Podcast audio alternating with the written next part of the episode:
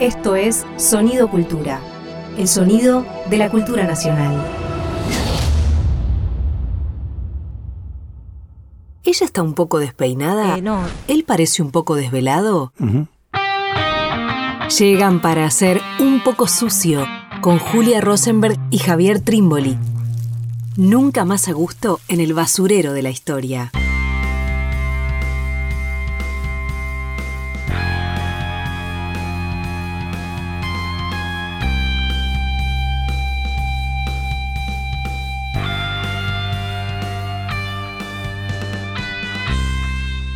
Bienvenidos, bienvenidas a una nueva misión de Un poco sucio. Estamos, como siempre, con Javier Trimboli. ¿Cómo estás, Javi? ¿Cómo está Julia Rosenberg? ¿Todo bien? Bien, muy bien. Así me gusta. Eh, en esta oportunidad vamos a conversar sobre un acontecimiento muy particular, digamos, ¿no? Muy anclado en un día, incluso, ¿no? 22 de agosto.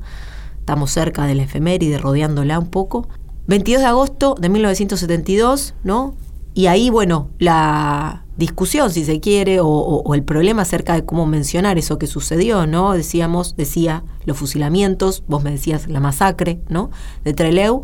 Bueno, nos va a gustar pensar este hecho, ¿no? Reponerlo un poco y también discutir, ¿por qué no? Algunas interpretaciones, algunos análisis que se han hecho a lo largo del tiempo sobre eh, este hecho político importante, ¿no? Que, que queda medio a veces como a mitad de camino, ¿no? Si, si leerlo en clave del pasado o en clave de lo que viene, pero bueno, nos va a interesar detenernos ahí y en todo caso ver para dónde dispara. Sí, totalmente. El, eh, probablemente haya sido, y sobre todo ya pensando en esos ese momento posterior, que es el de la primavera camporista, ¿no? A partir del 25 de mayo de 1973, uno de los hechos más referenciados por las militancias revolucionarias, por ese movimiento popular que estaba en clara alza, una y otra vez se hacía una referencia a Trelew. Entre otras cosas en consignas feroces, ¿no? Y feroces y muy sentidas, que conmovían a unos y a otros, ¿no? Ya van a ver, ya van a ver cuando venguemos a los muertos de Trelew, ¿no? Eh, o todos los guerrilleros son nuestros compañeros, ¿no? Hay algo de lo que significa la masacre del 22 de agosto de 1972, que estuvo tan presente en los años sucesivos y que a la vez nos devuelve y nos devolvió, porque digo, hay un proceso de, rememoración de esos hechos que desde la década del 2000 empezó a ser nuevamente muy, muy activo, ¿no? muy fluido, muy vigente, bien, nos trae cantidad de problemas, así que nos vamos a meter acá.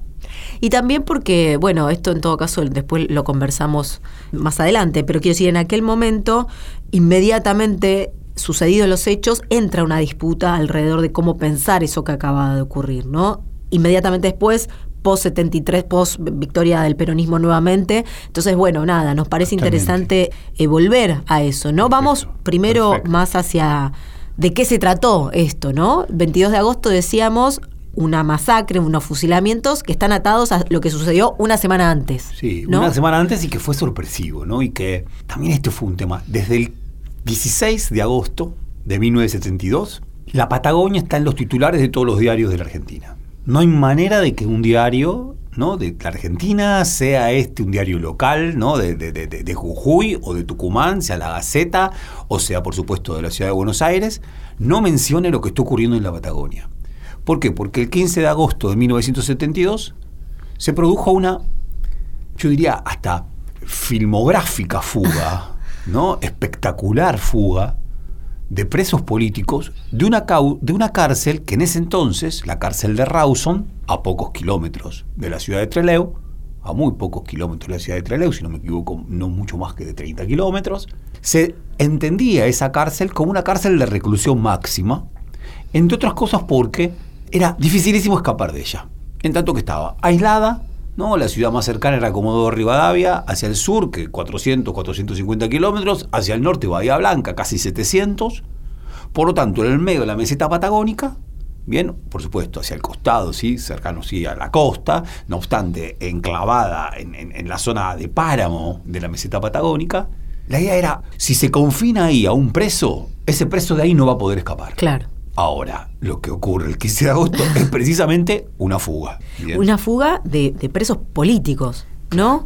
También lo que sucede, me parece, en los alrededores de esos años, claro, que los presos que empiezan a, a estar recluidos en esta, en, est- en esta institución, vamos a decirlo así, son presos políticos, ¿no? Claro. No no necesariamente era ese el destino de los presos de esa cárcel, pero para estos años tenemos una gran mayoría de presos políticos. Son- Si no recuerdo mal, el dato es que hay alrededor de 200 presos en eso en ese momento, ¿no? En agosto del 72 y claro, esta fuga que se planea es bastante importante en su número, en Es sus un- planes, por en lo sus menos. Planes, en sus planes es importantísimo, ¿no? El plan de la fuga estaba montado, pergeniado, un plan para que aproximadamente 110 presos políticos, integrantes de las tres organizaciones armadas revolucionarias principales, montoneros, pero sobre todo FARC y sobre todo ERP, Fuerzas Armadas Revolucionarias, Ejército Revolucionario del Pueblo. Estas dos fuerzas eran las que principalmente tenían cantidad de presos que estaban confinados en Rawson. Se fugaran, el plan era 110. Un montón. Un montonazo. Era una prisión que tenía una población total del doble, ¿no? Claro. Creo que era aproximadamente 200 y tanto, 250. Bien. Claro, muchos dicen que fue una, una provocación fenomenal, ¿no? Porque si esa fuga hubiera salido por completo bien, era dejar a la dictadura que había nacido con el golpe de 1966, ¿no? El de la dictadura de Onganía, de la Revolución Argentina, pero que en ese entonces tenía como presidente a Alejandro Agustín Lanusse, dejarla desnuda, ¿no? Claro. Eh, mostrar su impotencia, su pérdida de rumbo, Claro. incluso ante, claro, un grupo guerrillero que había logrado en la misma prisión organizar esta fuga. Claro. Y la dictadura que estaba en un momento donde se empezaba a hablar, ¿no? La necesidad del gran acuerdo nacional, pero que tampoco estaba tan claro su final, ¿no? Quiero decir, es como una dictadura que está débil, pero tampoco tanto. No está anunciado que menos de un año después va a haber vuelto el peronismo. No, totalmente. Eh, y me parece que de alguna manera también la fuga de, de Trelew, por lo menos así lo van a decir sus algunos de sus protagonistas, que ahora en todo caso hablamos un poco de eso, había una, una necesidad de recuperar combatientes para la lucha, es decir, una lucha que todavía no estaba saldada, ¿no? La necesidad de efectivamente darle un golpe a la dictadura para apresurar esos tiempos, ¿no? Para apresurar la vuelta del peronismo, para apresurar el final de esa dictadura. No estaba cantado, eso quiero decir, que esta dictadura ya estaba por cerrarse. No, no, no, no, no, no estaba cantado en lo más mínimo. Eh, a ver, la idea era, y justamente, ¿no? El, el- todo daba a entender, la impresión que gobernaba era que este proyecto de, de la LUCE, ¿no? Del Gran Acuerdo Nacional, el Gran Acuerdo Nacional tenía un objetivo. El objetivo, dicen los sobrevivientes de la masacre de Trelew, de integrar al peronismo al sistema. Claro, Integrar al peronismo al sistema, prohibiendo a Perón exacto. y por supuesto, excluyendo radicalmente, en camino hacia el exterminio, a las organizaciones revolucionarias armadas. Bien, eh, el balance que se hacía en esa misma coyuntura es que el Gran Acuerdo Nacional tenía eh, gran posibilidad de ser exitoso, ¿no? Como que tenía un camino abierto para su propio despliegue, para su propio desarrollo. Claro, uno podría ver que eh, a partir del 22 de agosto de 1972, que fue una masacre, sin duda fue una masacre, se abre un camino y se acelera un camino de apertura democrática. Claro. ¿no? Como si fuera una cuestión altamente contradictoria. Uno diría, eh, por un lado, es una masacre, pero es una masacre, bien, que no puede sino, como resultado, avivar una búsqueda democrática y una deslegitimación de esa Claro. dictadura que hace que el mismo proyecto del GAN quede por el suelo. Claro. Me gustaría, Juri, Sí. para que eh, seguramente todos, todas conocemos bastante sobre esto, pero rápidamente poner un punto. El plan era que se escapen 110, ¿no? Era la fuga de 110, la recuperación de la libertad de 110 revolucionarios que estaban en la cárcel de Rawson. Finalmente se escaparon tan solo seis. Seis lograron fugarse y dirigir un avión hacia Chile, porque el proyecto, y por eso decía yo que era filmográfico realmente, eh, planean todo de tal manera que tenían al dedillo el conocimiento del movimiento de los aviones Claro. y sabían que todas las tardes, hacia las seis y media aproximadamente, llegaba un avión de Comodoro Rivadavia, ese avión iba para Buenos Aires, La cuestión es cómo tomar ese avión y desviarlo hacia Chile, hacia el Chile que gobierna Salvador Allende. Claro. La idea era, en el plan original, ¿no? en el plan de máxima, que 110 guerrilleros ocuparan ese avión. Porque había esa cantidad de asientos. Porque había esa cantidad de asientos, algo así sencillo. Finalmente, eso no ocurre. Tan solo seis escapan. ¿Y qué seis? ¿No? Quien se escapa Claro. es Mar- eh, Roberto Mario Santucho, bien, eh, Marcos Osatinsky, Roberto Quieto, Domingo Mena, Fernando Bacanarvaja y Gorriarán Merlo. Claro. ¿no? Las cúpulas Claro. de estas tres organizaciones guerrilleras que estaban presas, bien, en Rawson logran escaparse. Ahora, ¿qué ocurre? Ocurre un problema en el plan, todo le sale perfecto, ¿no? Eh, es maravilloso, Juli, cuando, cuando, a ver, lo, déjame que advierto esto y vos me acompañás. Un año después salen rápidamente, o sea, muy rápidamente, un año después salen dos libros fundamentales Claro. para pensar todo esto y, entre otras cosas, para poder reconstruir esto. En el primer aniversario, Bien, ¿no? en el primer, Claro. muy cerca del primer aniversario, a propósito de ese primer aniversario, y además también acompañando el nuevo clima político. Claro. Un libro de estos es La Patria Fusilada. Claro. La Patria Fusilada, que es un libro que de entrevistas a los tres sobrevivientes de la masacre de Trelew. ¿Por qué? Porque la masacre de Trelew va a dejar 16 muertos, 16 fusilados, 16 asesinados, y tres de esos hombres, mujeres, que fueron incluso rematados, lograron sobrevivir. En La Patria Fusilada, Francisco Pacurondo se entrevista con estos tres sobrevivientes. Estando todos presos. Estando todos presos. Eso es parte también del, del- del relato de ese libro. Y que esta entrevista además tiene también como algo filmográfico en el sentido que se hace la noche del 24 de mayo del Claro. 73, ¿no? Que horas después van a ser eh, liberados gracias a la asunción de Cámpora, ¿no? Ahí estaría bueno uno podría decir los libros argentinos, la cuestión de, la de los libros argentinos, ¿no? Los libros argentinos escritos en el exterior, los libros argentinos escritos en el exilio, los libros argentinos escritos en condiciones de clandestinidad, los libros escritos argentinos escritos eh, bajo tormentas políticas tremendas, los libros argentinos escritos en las cárceles. Claro. Bueno, este es el principal probablemente libro argentino escrito en una cárcel.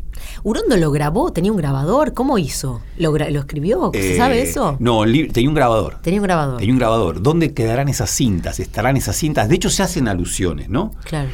Bueno, es la composición de. Quisimos, lo anotamos así, hacer una narración primero sucinta de los hechos. Pero evidentemente no se No puede se hacer puede. una narración sucinta de los hechos. No se puede hacer una narración despojada de las escrituras. Claro. ¿no? Como si existieran los hechos más allá de las escrituras. Claro. Escrituras y hechos se entremezclan y se ponen sucios. Claro. Entonces, claro, lo que vos decías, esto es genial. La noche del 24, a las 9 de la noche del 24 de mayo de 1973, en la cárcel de Villa Devoto, Francisco Pacurondo, que estaba preso desde febrero de ese año 73, se reúne con los tres sobrevivientes de la masacre de Trelew, Porque se Alberto abren las Camps. puertas de las celdas, ¿no? Entonces Sí. se pueden comunicar entre diferentes pisos. Y ahí. en ese entonces ya la celda era, claro. estaba superpoblado, Villa Claro. Devoto, ya tenía un ánimo de fiesta fantástico, todo lo que ahí ocurría. Se abren los pabellones, por tanto se comunican María Antonia Berger, Alberto Camps y Ricardo René de Haidar. Se encuentran y se encierran y empiezan a grabar una conversación que dura hasta las 4 de la mañana. Conversan y, y bueno, la anécdota es claro, de vuelta, ¿no? El problema este de Trelew.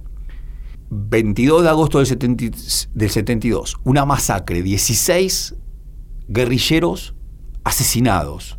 Todo parece anunciar un drama mayúsculo. Sin embargo, menos de un año después, está por asumir Cámpora, están los presos políticos en devoto, se sabe, porque ya ha sido parte de la promesa electoral, que van a ser liberados los presos políticos. Entonces, la noche del 24 de mayo es pura fiesta. Dice Orondo, sabíamos en un momento que se iba a cantar la marcha peronista a toda voz, porque estaba ya programado, ¿no? Para recibir el 25. Claro. Sin embargo, nos encerramos. Incluso en un momento se armó una comida de todos los presos. Se armó como una suerte de gran comida. Una fiesta. Una gran comida, todos. Y vino Julio Iván Roqué, otro cuadro importantísimo de la FARC, interrumpió en la conversación y dijo, che muchachos, ya está la comida, ¿vienen? Le dijimos, no, seguimos grabando. Entonces nos quedamos grabando. Qué altibajos esos años, ¿no? Como Uh. en tan poco tiempo, arriba, abajo, es tremendo. no, estaba pensando, Javi, para volver, eh, me imagino que después vamos a seguir un poco con el libro Urondo, ¿no? Pero para volver un poco a la cronología, ¿qué es lo que falla el 15 de agosto, ¿no? ¿Qué es lo que falla? Ese es uno de los grandes a, unas cosas se saben, ¿no? O sea, lo que falla es lo siguiente. Estaba, estaba, estaba programado que, claro, los muchachos en Rawson tenían mucho tiempo, eh, se la pasaban discutiendo, y algo que dice, creo que lo dice María Antonia Berger, dice, como todo preso, lo primero que tiene que pensar un preso es cómo se escapa. Me encanta esa definición, creo que la tengo que anotar en mi cuarto. Todo preso, lo primero que tiene que tener en la cabeza, su mandato es escapate. ¿Y cómo organizás para escaparte? Bueno, entonces ellos dijeron, vamos a organizarlo. Se pusieron las pilas, entre otras cosas, se repartieron tareas, confeccionaron uniformes. Tenían solamente un arma. Y lo que se sabe es que hubo un guardia que simpatizaba con, con el movimiento y que los ayudó. Solamente esa ayuda al interior Claro. del penal. Luego, claro, era la organización y lo que, lo que estaban proponiendo era lo siguiente. Sencillamente había cuatro vehículos que tenían que pasar a buscar. Claro. Un auto, una camioneta y dos camioncitos. Para ahí llevar a los 110. Lo cierto es que solamente llegó el auto. Claro. Llegó el auto. ¿Qué pasó? Uno de los compañeros que estaba en el exterior del penal, bien, en el exterior del penal, tenía que leer algunas señales que los presos desde el interior le hicieran llegar. Claro.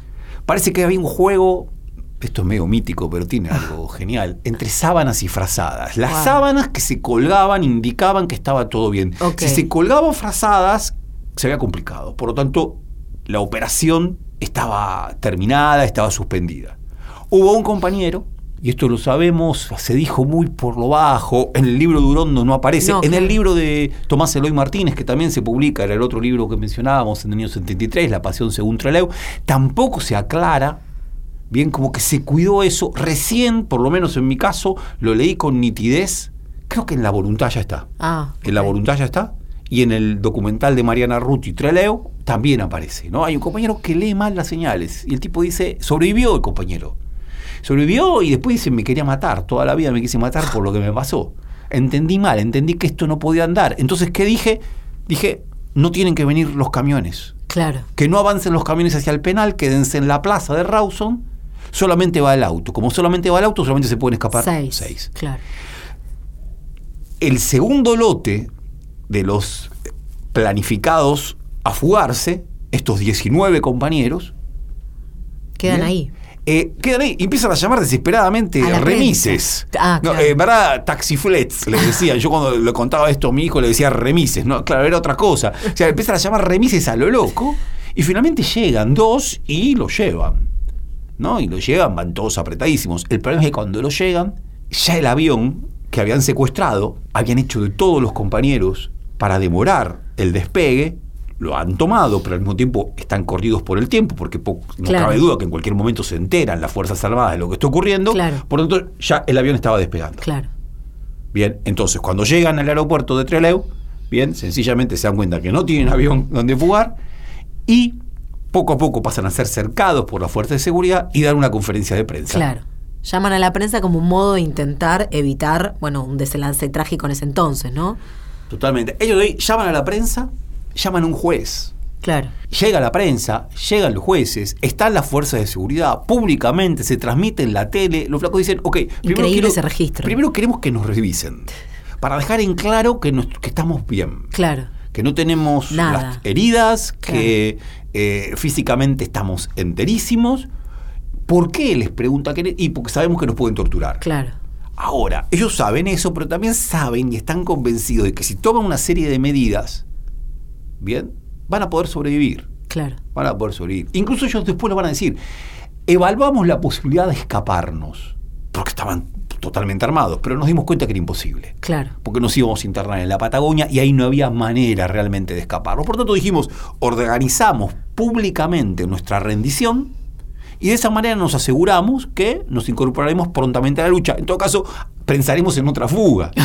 Bien, bueno, esto es lo que salió igual finalmente. Claro. Y que es interesante también, ¿no? El hecho de que en ese entonces, eh, rodeados por la policía, pero también armados eh, por las fuerzas, no se entreguen, no, no- resistan de alguna manera, porque de alguna manera es eh, lo que el 22 de agosto se va a decir, ¿no? Lo primero que se dice es que fueron fusilados porque se habían vuelto eh, habían vuelto a intentar fugarse, ¿no?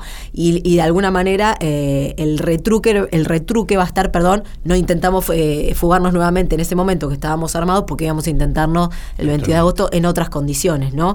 Me parece que hay una escena ahí que se monta públicamente que es bastante inteligente, bastante estratégica, si se quiere, en algún punto. Yo creo que sí, ¿no? Llaman a un juez, entonces hay un juez. Claro. Hay un médico, están los medios, eh, la conferencia de prensa la da Mariano Pujadas por Montoneros, María Antonia Berger por, por la FAR y el Indio Bonet por, por el ERP. Ahora, también lo que demuestra es que ellos están, creen todavía, creen todavía en ciertas cuestiones de la legalidad claro. republicana, aún en un momento dictatorial. Claro. No, como que están convencidos de que determinadas cuestiones de la legalidad republicana todavía funcionan. Van a funcionar. Claro casi que a mí me da ganas de decirle, muchachos, ¿por qué no se fugaron? ¿Por qué no, perdón, por qué se entregaron? O sea, hoy uno, conociendo el final de la historia, podría pensar, quizás valía más internarse en la Patagonia en busca de un otro destino que lo que pasó. Lo que pasa es que sencillamente ellos dicen, bueno, queremos volver a la cárcel de Trelew. Le dicen que no. Dice, ¿a dónde los trasladan? Los trasladan a la base naval, la base naval Almirante Sar.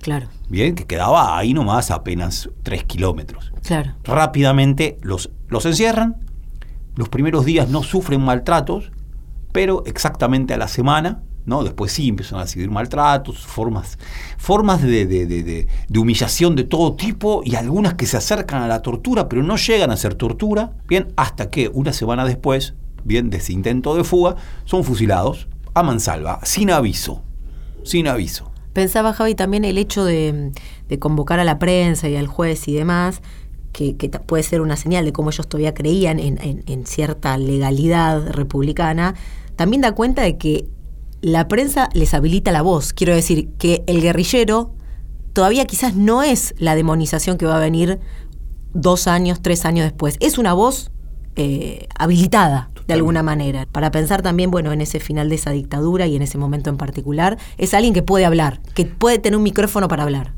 puede tener un micrófono para hablar, las cámaras se pegan a sus rostros, no se lo fotografía. Es muy interesante en la conferencia de prensa, que fue reproducida varias veces y es un documento genial. Los medios de comunicación de la provincia de Chubut están sobre todo muy inquietos por la cuestión de la violencia. Claro. ¿no? Como si tuvieran una simpatía por su lucha antidictatorial, ¿no? Eso se puede leer entre líneas pero a la vez están incómodos por la violencia. Claro. Porque, claro, los ven armados, además disfrazados de militares, porque están disfrazados de militares. Entonces le dicen, pero, pero muchachos, ¿es este el camino? Siempre por la violencia. Y ellos insisten, nosotros no elegimos la violencia. Claro. La violencia es lo que se ha establecido en la sociedad argentina. Claro. El indio Bonet, militante del ERP, fenomenalmente dice, bueno, ahora que estamos en la Patagonia, en esta circunstancia, no podemos sino recordar los fusilamientos de 1921. Claro. Y no recuerdo quién lo dice, porque es genial. Dice, con una extraordinaria memoria histórica empieza a recordar nombres de mártires fusilados en 1921. Entonces dice, nosotros no elegimos la violencia, la violencia es esta. Claro. La violencia es la violencia que se desplegó bien en, en, la represión al cordobazo, en la represión al viborazo, en la represión al, a, los estudiantes y los trabajadores en Corrientes, en Tucumán. Esa es la violencia. A Felipe Vallese. Por lo tanto, nuestra elección es otra. Hubiéramos preferido que sea de otra manera. Incluso si decir, somos pacifistas. Pero en estas condiciones no queda más que este camino. Nos vamos de este primer bloque escuchando la Felipe Varela de los Fronterizos.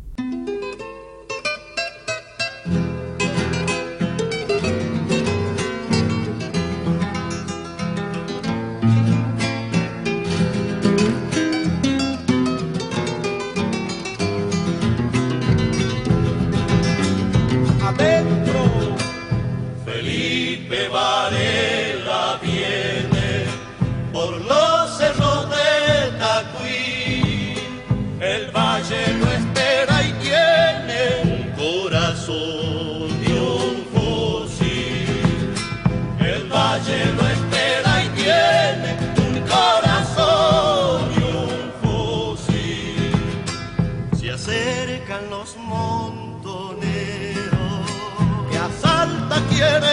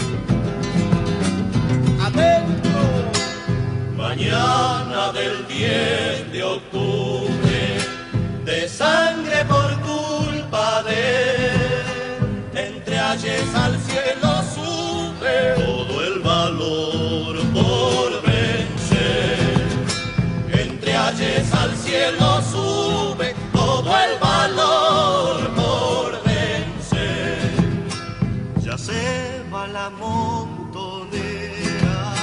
rumbo a Jujuy esta vez. La echarán a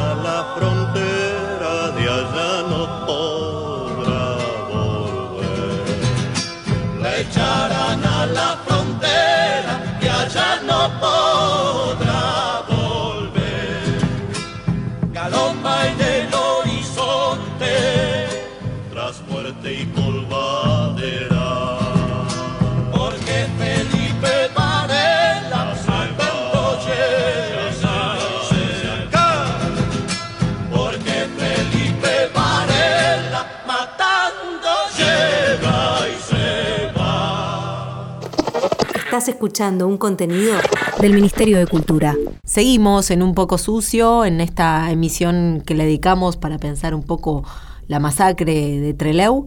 Y tenías una cita que querías compartir, Javi. Sí, sí, quería compartir una cita extraña, ¿no? Porque de lo, de lo que ocurrió en ese, en ese aeropuerto de Trelew ese 15 de agosto tan extraño, ¿no?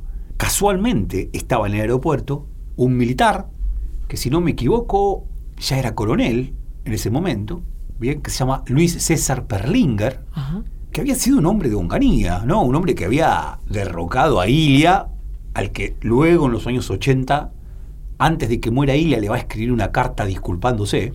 Pero un hombre del régimen Claro. militar. Estaba ahí de casualidad. Y una vez que los guerrilleros toman el, el aeropuerto, se pone a conversar con ellos.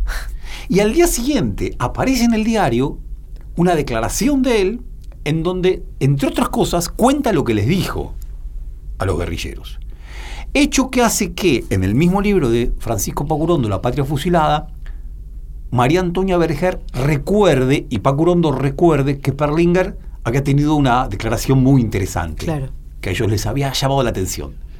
Miren lo que les dice Perlinger a los muchachos. Mariano Pujadas tenía 24 años. Claro. Eran Pibitos. pibes. No eran pibes. eh, creo que María Angélica Sabel tenía 22. Claro. Eh, digo, eran pibes realmente. Les dice lo siguiente. Les dice lo siguiente. No coincido ideológicamente en nada con ustedes, dice el coronel Perlinger a los, en ese entonces, 19 guerrilleros que no habían logrado fugarse y estaban en el aeropuerto de Trelew. Pero les rindo el mismo respeto que un romano le rendía a un cristiano cuando lo arrojaban a los leones y sabía levantar la cruz. Al país van a construirlo quienes sean capaces de arrojarse a los leones. Tremenda. Tremendo, tremendo. Tremendo. Y al mismo tiempo tremendo muy interesante que a Pacurondo y a, y a, a- a Haidar, a Camps y a Berger le les interese Sí, esto. claro, Bien, claro. les interese esto. Por supuesto, al día siguiente fue sancionado. Ah, sí. Fue sancionado, Claro. acusado de estar en connivencia Wow. con los. y fue degradado. Claro. Bien, por Claro. haber dicho esto que le pegó un cambio en la vida a este Luis César Perlinger, esa situación. Claro. Y después tenemos, sí, un poco como nos despedíamos en el bloque anterior, ¿no? Que me parece que está bueno como marcar eso, ¿no? Que el acontecimiento de los fusilamientos se da en un marco de una ilegalidad, quiero decir, se da dentro de una institución carcelaria, pero es una pena de muerte sin ningún tipo de causa, ¿no? La que se les ejecuta a estos 19, aunque como sabemos, como dijimos, tres sobreviven, 16 entonces eh, asesinados en ese entonces. Digo, para pensar un poco también, eh, decíamos antes de empezar la grabación, una historia, si se quiere, de, de fusilamientos en nuestro país por fuera de la legalidad, ¿no? Se, bien podría trazarse una, una especie de genealogía de, de fusilados y bueno, ¿y qué pasa con esa no legalidad, pero que a la vez es, eh, es un terreno medio gris, ¿no? Si se quiere, porque bueno, en este caso además se da dentro de la propia institución, en manos de las propias Fuerzas Armadas, si se quiere un poco anticipando lo que va a venir, pero también vinculándolo con un pasado y una historia, ¿no? De, de fusilamientos, como medio eh, a, a, mitad de camino, los, la masacre de Trelew. Sí, sí, totalmente.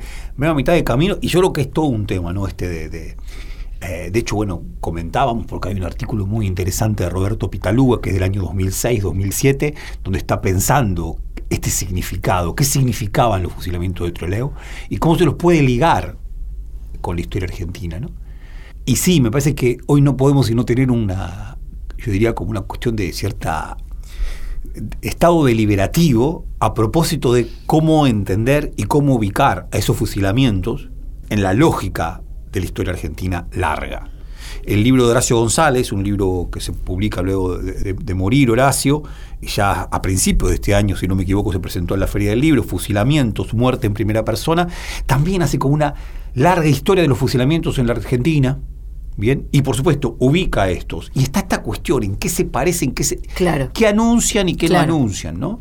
Eh, por un lado, me parece que, que, que, vos señalabas algo, Juli, que es claro, es muy interesante decir, lo que correspondía era hubiera un juicio. Claro. Un nuevo juicio, ¿no? Si ya estaban, ¿no? Si ya estaban en una cárcel, correspondía ahora que luego de la fuga, republicanamente correspondía un nuevo juicio. Claro.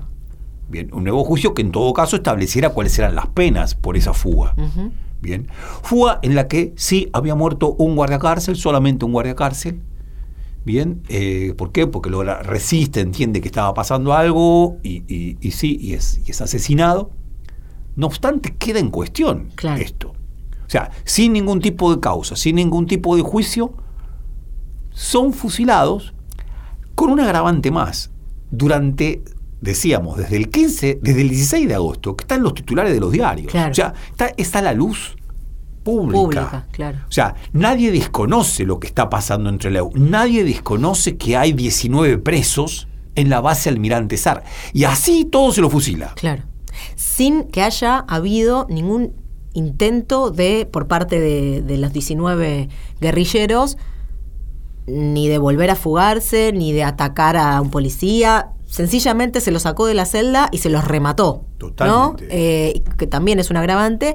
Y después es interesante también que inmediatamente, bueno, las versiones oficiales un poco empiezan como a, a trastabillar, ¿no? Pero eh, rápidamente ponen la excusa de que había, había habido un nuevo intento de fuga, ¿no? Eso es el motivo por el cual Totalmente. se dice.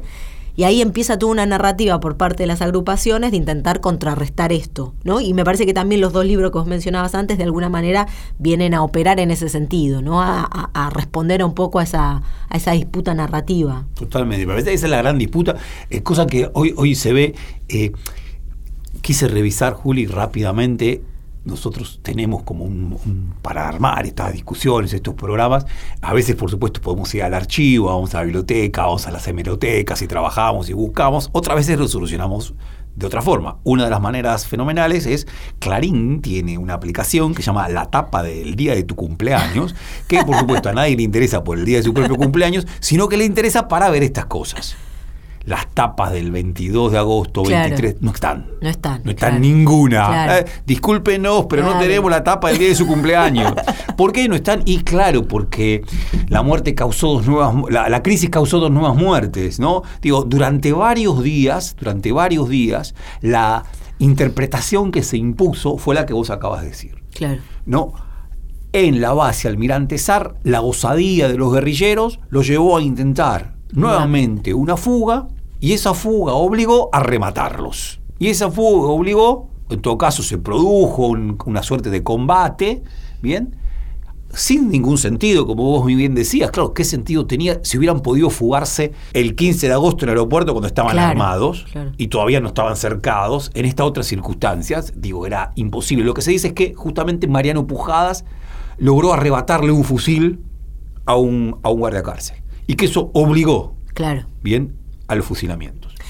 Eh, te que- quería sumar una cosa del libro de Paco Urondo, de La Patria Fusilada, que de alguna manera deja entrever los testimonios de, de estos tres sobrevivientes. También creo que un poco Urondo lo, le da vueltas, de que el trabajo entre las tres organizaciones había sido un trabajo muy exitoso, no en términos de los resultados, sino en términos de que tres agrupaciones que tenían diferencias políticas, sobre todo especialmente con el ERP, finalmente habían encontrado un momento donde sus luchas revolucionarias y armadas podían entramarse, ¿no? Podían unirse.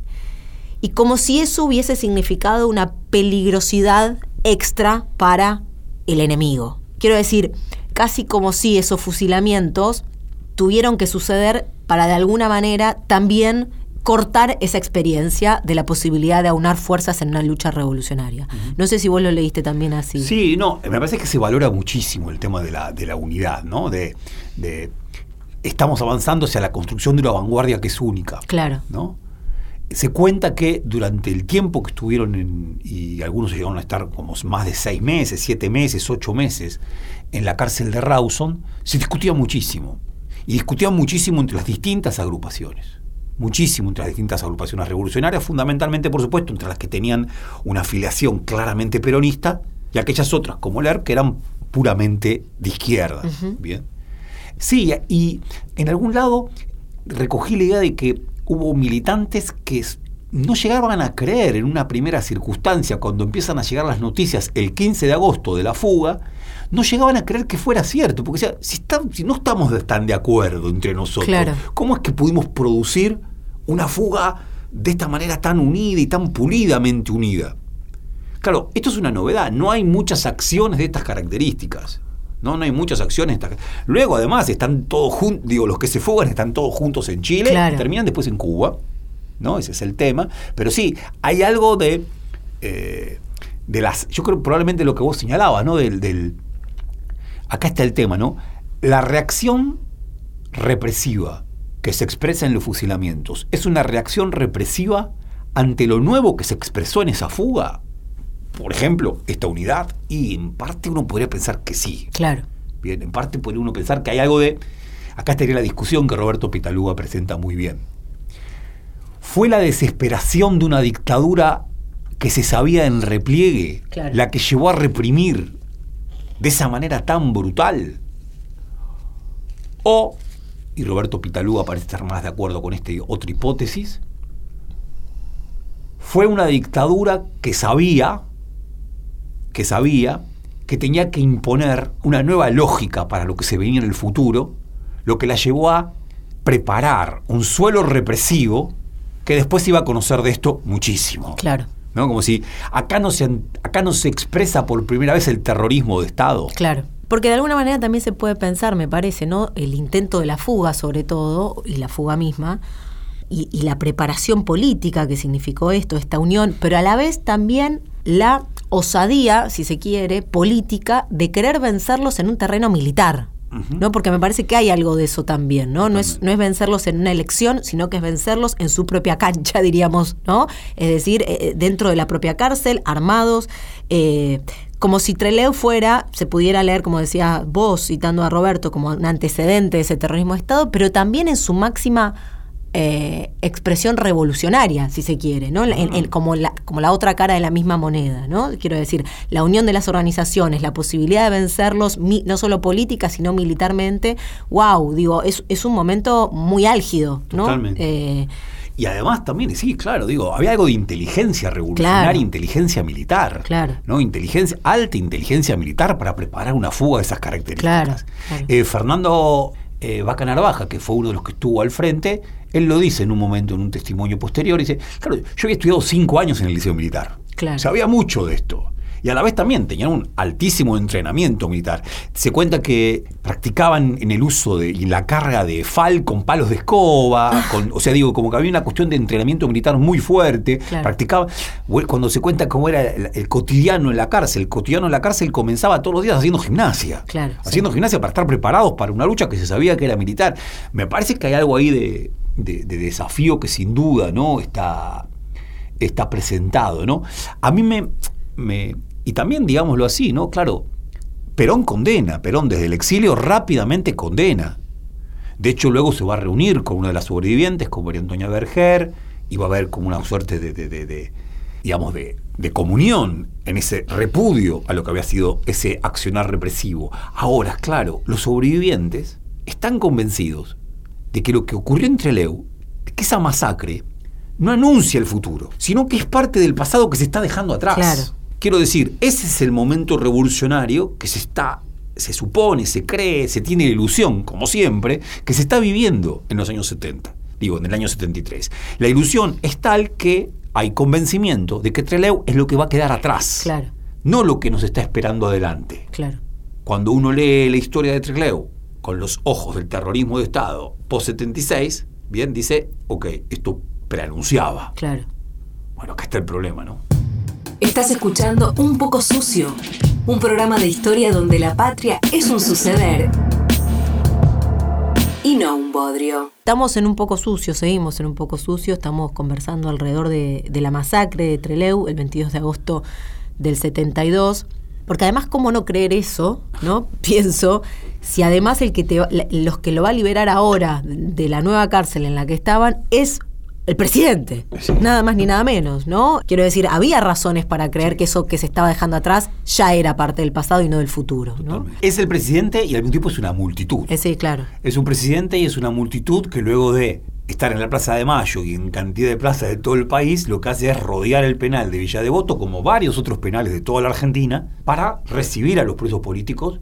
A ver, como se decía, ¿no? Los fusilados en Trelew, en esa coyuntura, no fueron nombrados víctimas, sino que fueron nombrados héroes. Héroes, claro. claro, Fueron nombrados héroes. Claro.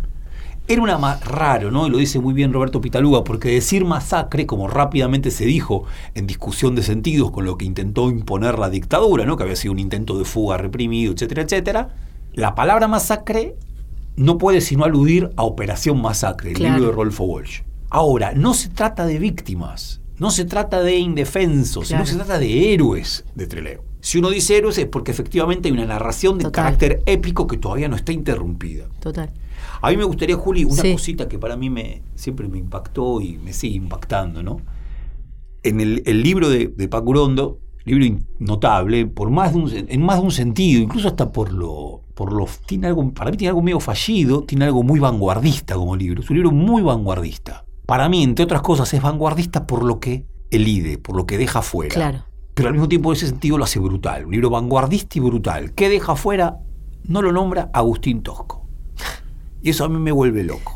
Porque lo cuentan luego en la película de Mariana Ruti, aparece muy fuerte, en La Voluntad también, en el libro de Tomás Luis Martínez también. El preso más relevante, el preso más, más escuchado por los propios presos, políticos y no políticos, al interior de la cárcel de Rawson, no era ni Santucho, no era ni Vaca Narvaja, no era Quieto, no era Osatinsky, ese preso era Agustín Tosco, porque había sido el grandísimo líder del Claro. Cordobazo el 21 de mayo del 69.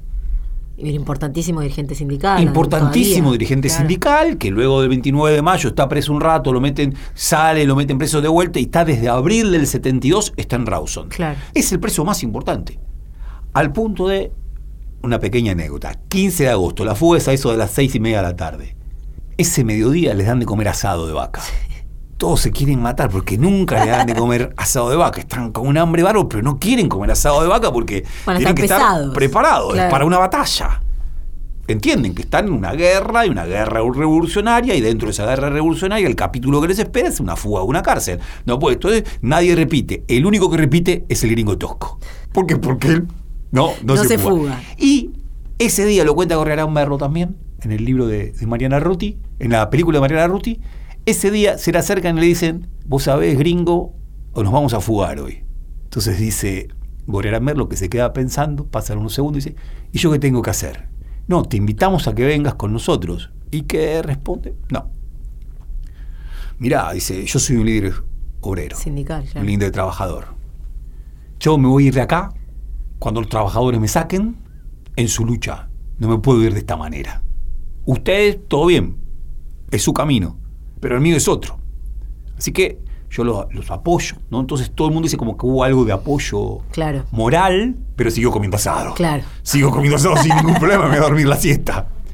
Y hay algo también, una anécdota de que cuando se enteran que los habían fusilado. ¿no? Bueno, eso es una anécdota también impresionante y se cuenta tanto en la película Grito de Piedra, que es una película dedicada a Tosco, como en la, en la película de Mariana Arruti Treleu, el documental, que claro, primero es la decepción de los compañeros cuando tenían pensados que iban a poder fugar los 110 y no fugan los 110. ¿no?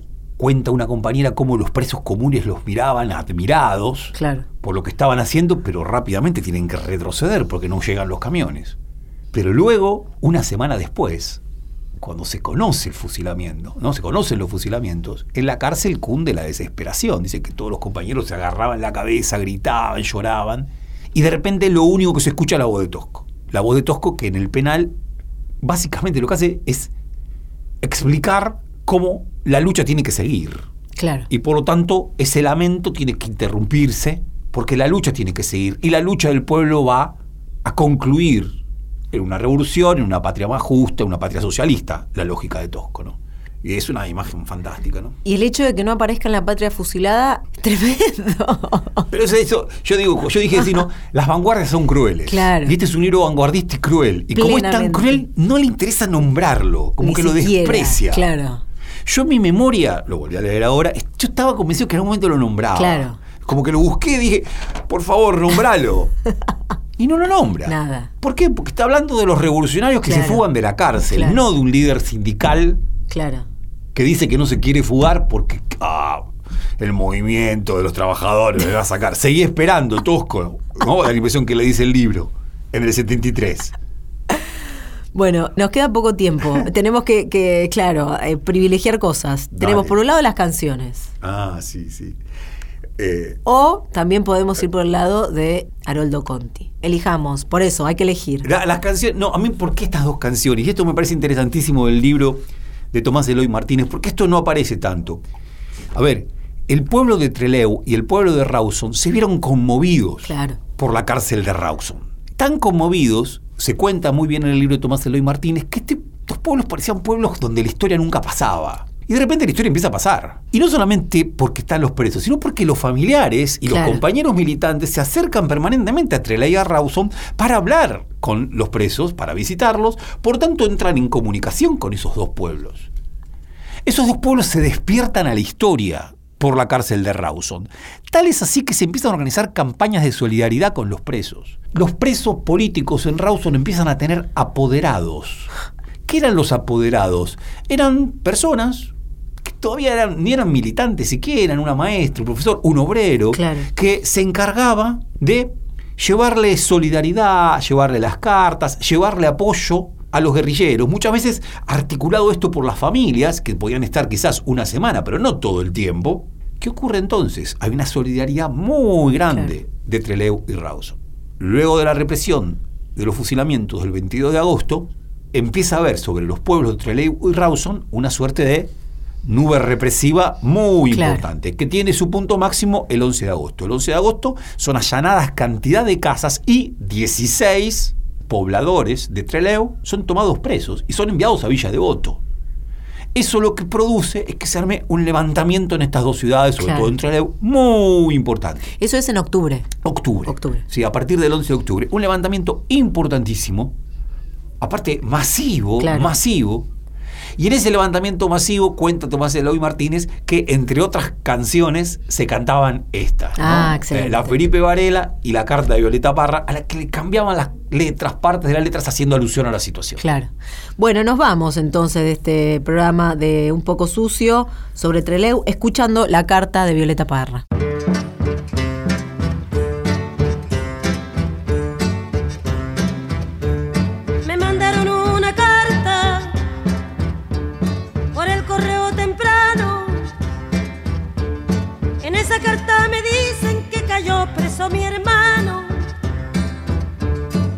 Lástima con grillo por la calle lo arrastraron. Sí. La carta dice el motivo que ha cometido Roberto. Haber apoyado el paro que ya se había resuelto. Si acaso esto es un motivo, presa también voy sargento. Yo que me encuentro tan lejos, esperando una noticia, me viene a decir la carta que en mi patria no hay justicia. Los hambrientos piden pan, plomo les da la milicia. Sí. De esta manera pomposa, quieren conservar su asiento.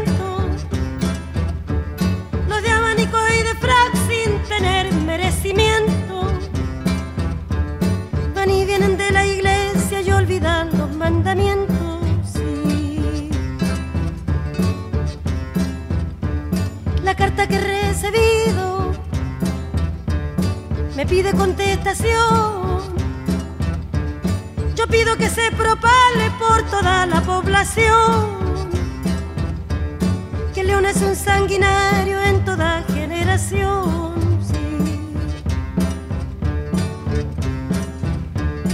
Habráse visto insolencia, barbarie y alevosía de presentar el trabuco y matar a sangre fría. Defensa no tiene con las dos manos vacías. Sí. Por suerte tengo guitarra